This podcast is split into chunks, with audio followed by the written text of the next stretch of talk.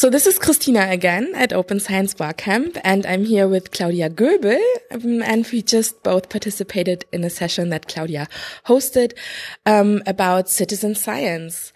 Um, Claudia, just tell us briefly who you are and what your relation to open science is.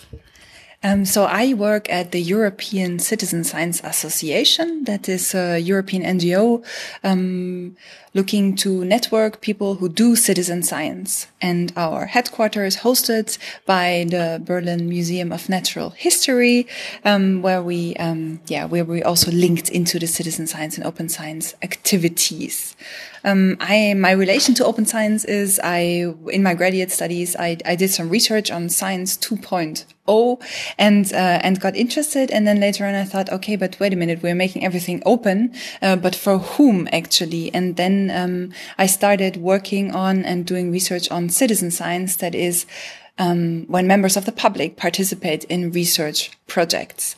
Um, so I came here to the Open Science Barcamp and, um, yeah, then I suggested the session because um, there was none on um, doing research with people outside academia. So I find the the discussion on open science is very much um, staying within the traditional research communities, um, and I think um, it's it's important to open that a little bit further, even. Um, and so, yeah, we had uh, we had great discussions in the session.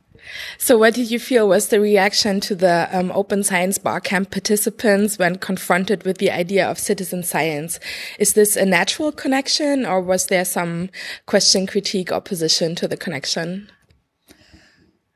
Hi, that's that's uh, interesting. I I think it is usually so when you once you talk about it, um, it is perceived usually as some kind of a natural connection. But then there's the question, so why don't we talk about it more? Um, and, and that came out a little bit.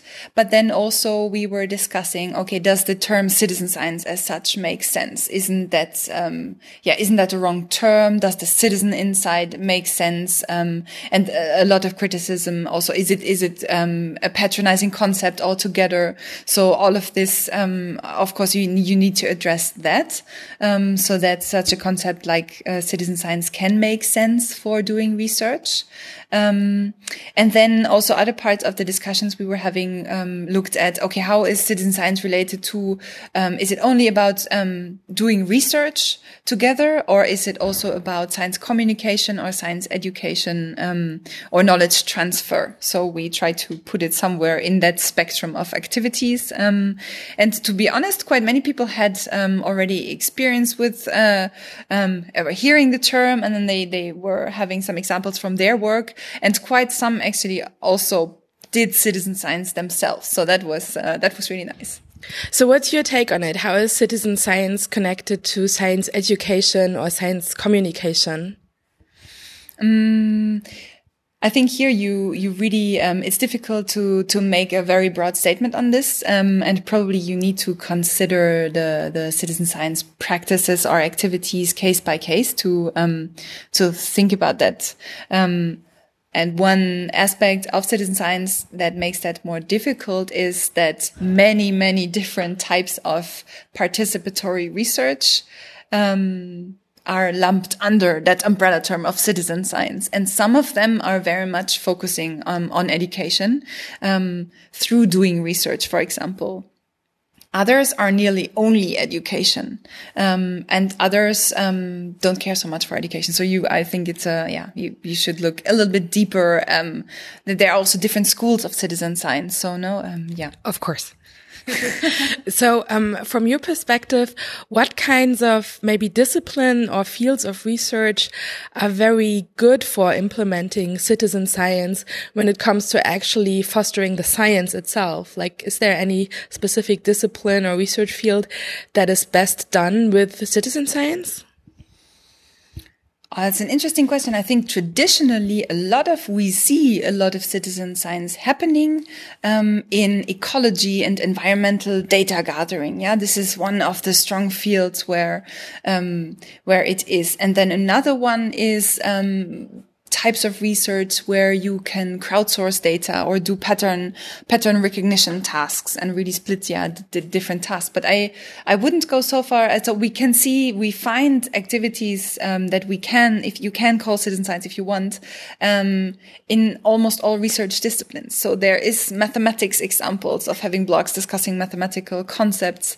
Um, a lot of work in geography. Um, what about sociology? The so um, social sciences and humanities. There's also um, um, it's it's not so popu popular yet, but there are um, many examples coming. So I wouldn't um, I, I, don't have a discipline yet where I haven't heard an example of of uh, having a participation element in, for the research yet.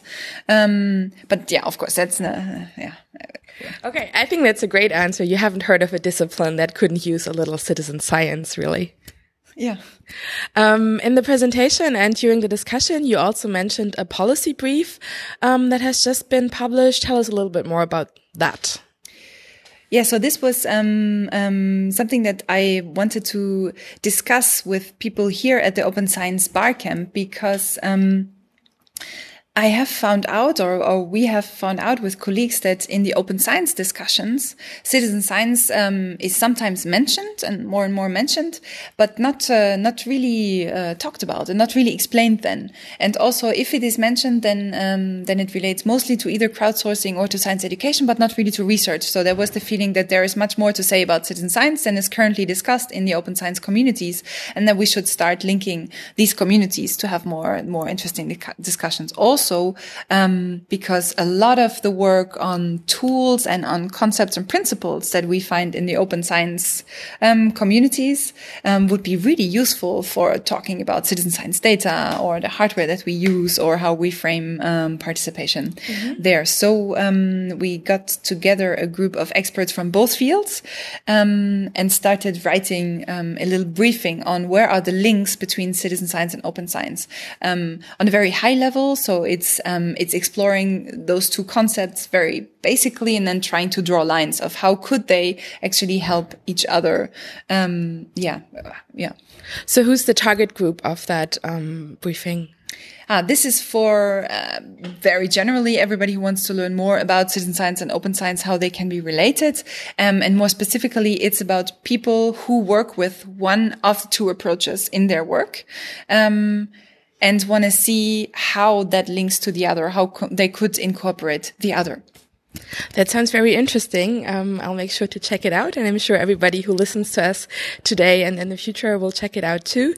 Um, is there anything um, else that you took away from the session just now that keeps spinning in your mind, and that you will take um, over to the to the dinner discussions and the drinks and snacks that we're going to have?